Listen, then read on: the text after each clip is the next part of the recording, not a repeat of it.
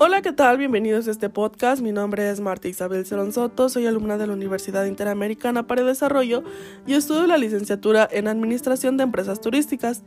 El día de hoy les hablaré de un tema que abordé en la materia de análisis del consumidor y del producto, el cual se llama proceso de decisión de compra.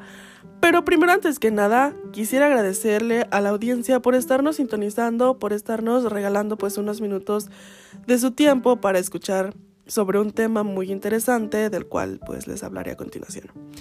Y comencemos.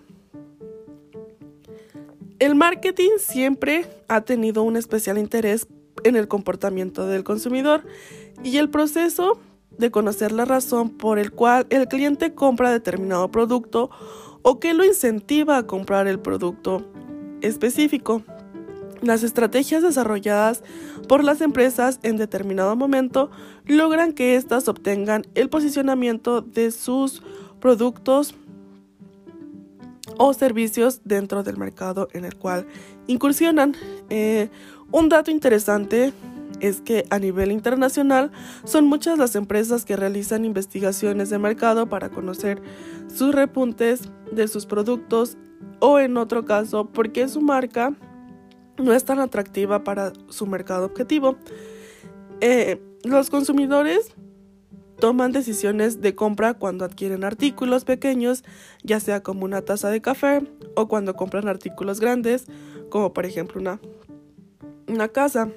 Una vez que el cliente es consciente de sus necesidades y deseos, buscará pues la manera de satisfacerlos y asimismo evaluará las posiciones y realizará comparaciones más o menos conscientes buscando el mayor beneficio.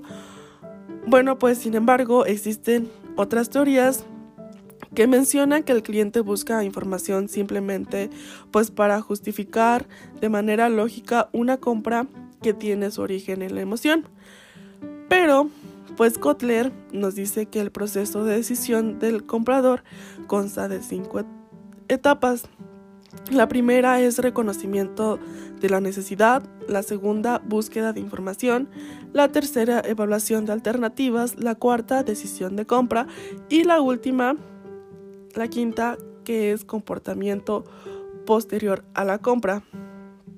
Es importante estar consciente que cada individuo desarrolla sus propias necesidades y carencias y aunque pertenece a un grupo, desarrolló su propio proceso de compra.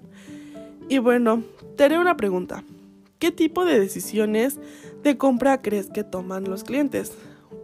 Bueno, pues existen tres tipos de decisiones de compra. La número uno es rutinaria, la dos extensiva y la tres limitada.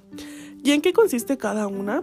Bueno, pues la primera, que es rutinaria, es aquella que tiene lugar cuando la compra del artículo es parte de un hábito. Por esta razón, no se lleva, no se lleva un proceso, ya que son productos de bajo costo, tienen bienes de impulsos o detección de la necesidad.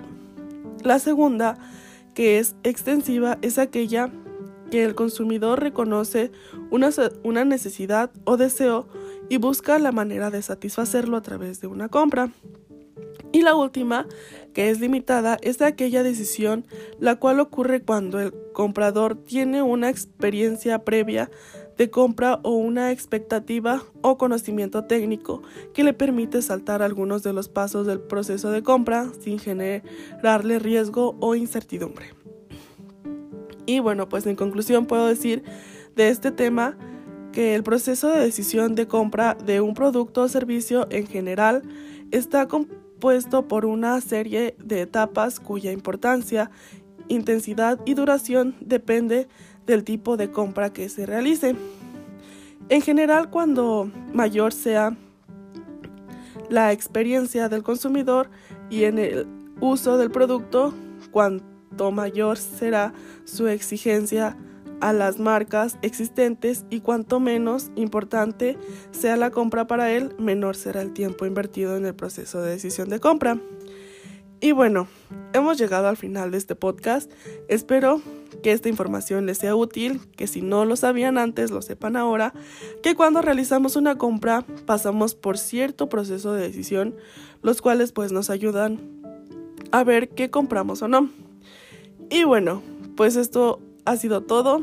Me despido deseándoles lo mejor y mandándoles un fuerte abrazo. Cuídense mucho.